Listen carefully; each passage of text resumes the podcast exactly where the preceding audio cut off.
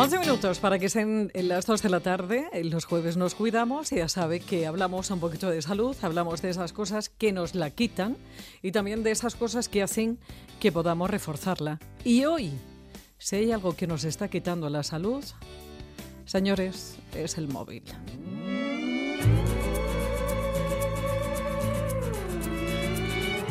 Silvia Fuentes Moreno es experta en coaching e inteligencia emocional y autora del libro A mi móvil no le huelen los pies, pero tampoco me abraza, que trata precisamente pues de esa adicción al móvil. Silvia, buenas tardes. Buenas tardes, ¿cómo estamos? Estamos muy enganchados.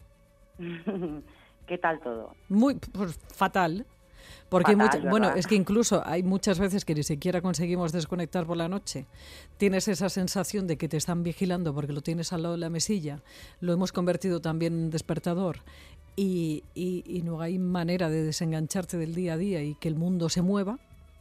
Efectivamente, pero no tenemos toda la culpa nosotros, ¿eh? Que conste que no tenemos toda la culpa. ¿Quién la tiene?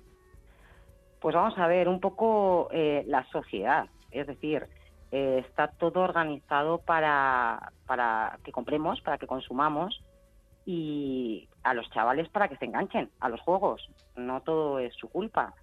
Ahí hay un juego de recompensa rápida con, con los likes y con eh, cuántas veces me han comentado en mis posts. Y en los chavales, eh, los juegos están hechos de tal manera que, que, tienen que jugar en equipo, que si no participan están fallando a sus compañeros. bueno, es, todo un entramado, ¿eh? Yo creo que hay psicólogos detrás muy, muy bien entrenados. Sí, pero también es verdad, Silvia, yo no sé si tú has visto también esa situación, entiendo que sí, que le decimos a los niños, mira cómo estáis, estáis todos juntos y cada uno con el móvil chateando, haciendo y hablando con otra gente que no está delante de ti, al que está delante no le haces ni caso, y los padres hacemos exactamente lo mismo. Efectivamente, además ahora eso se le ha puesto un nombre, no sé si lo conocéis, se llama Fabin, que es ignorar al otro mientras estamos con, con el móvil. que en definitiva es una especie de maltrato psicológico, porque no hay nada peor que que te ignoren, ¿no? Sí, sí. Mi hija dice, cuando hacemos eso y a lo mejor, eh, bueno, pues eh, hay gente que se pone con el móvil, eh, abrimos un chat para ver si por lo menos interactúas, aunque sea teniéndolo delante, a través de un chat, aunque sea porque estamos acostumbrados, yo creo, que a evadirnos y no tener en cuenta lo que tenemos delante, claro. Efectivamente, de todas maneras es que hay eh, un porqué de todas las adicciones, ¿no? Eh, hay unos estímulos condicionados que, que nuestro cerebro ha aprendido de cuando se enciende la lucecita o se oye el tono, nos están diciendo algo y corriendo lo cogemos, parece que no podemos esperar, ¿no? Que no puede esperar la otra persona si no se va a sentir mal y, exactamente, es como estás diciendo.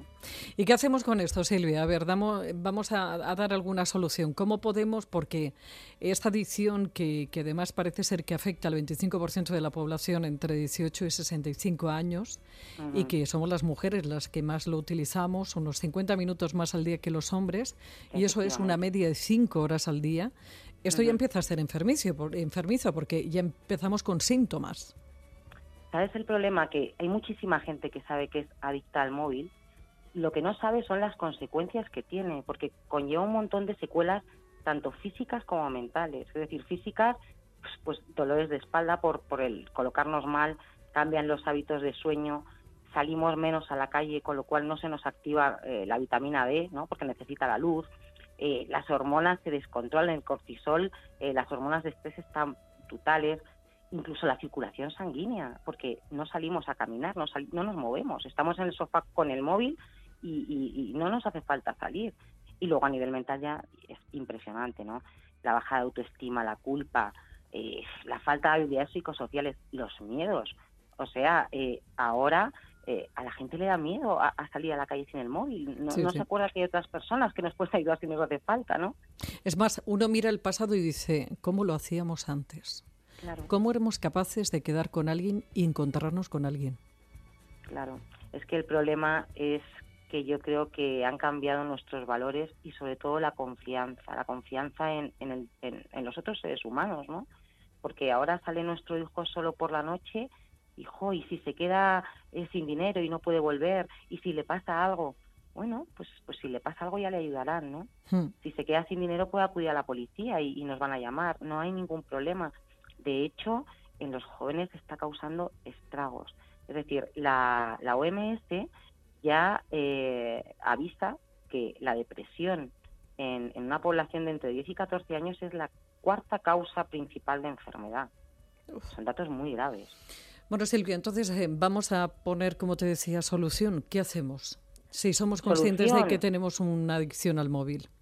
A ver, eh, hay muchas pequeñas cosas que podemos hacer que nos van a venir muy bien aparte de, evidentemente, no dejar a los niños las tablets ni los móviles antes de los dos años, ¿no?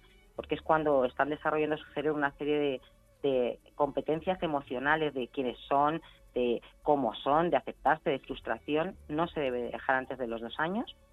Las actividades en familia que se nos han olvidado, eso de juntarse a jugar a las cartas, eh, de salir a un museo todos en familia, de hacer una excursión al campo con la tortilla, Todas esas cosas son muy importantes. Otra cosa que también es altamente recomendable es no utilizar el móvil antes de dormir. Se nos olvida que el, para que eh, el cerebro le entre sueño, eh, tiene que dar que una hormona que se llama melatonina, eh, digamos, empieza a segregarse en el cerebro. Y esto ocurre cuando no hay luz, porque el cerebro sabe muy bien lo que tiene que hacer.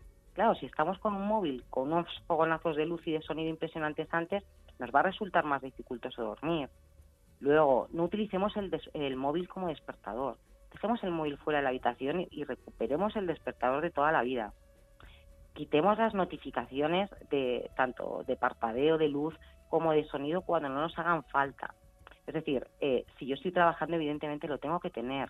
O si estoy a la espera que me llame un familiar también.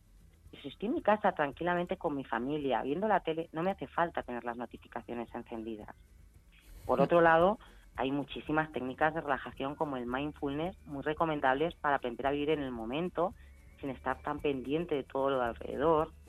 Y luego, cada persona, yo siempre digo lo mismo, cada persona es un mundo, eh, cada persona se adicciona por una situación diferente y es muy importante la inteligencia emocional el saber conocerse, el, eh, el, intentar eh, darse valor a uno mismo, el saber gestionar las emociones, porque realmente mm, cuando tú a un chaval de 15 años le pones como castigo no utilizar el PC o el móvil, en realidad lo que estás haciendo es acrecentar sus ganas. Sí, sí, claro. Eso que lo que dice, que dice mi técnico que, que te tengo que dejar que me llaman por teléfono. Eh, Silvia, que ha sido un placer. Silvia Fuentes Moreno, experta en coaching, inteligencia emocional y también autora de este, de este maravilloso libro que se llama Mi móvil no le huelen los pies, pero tampoco me abraza. Un abrazo. Un abrazo fuerte. Muchas gracias. Hasta luego. Está mejor que nunca, ya nada le hace daño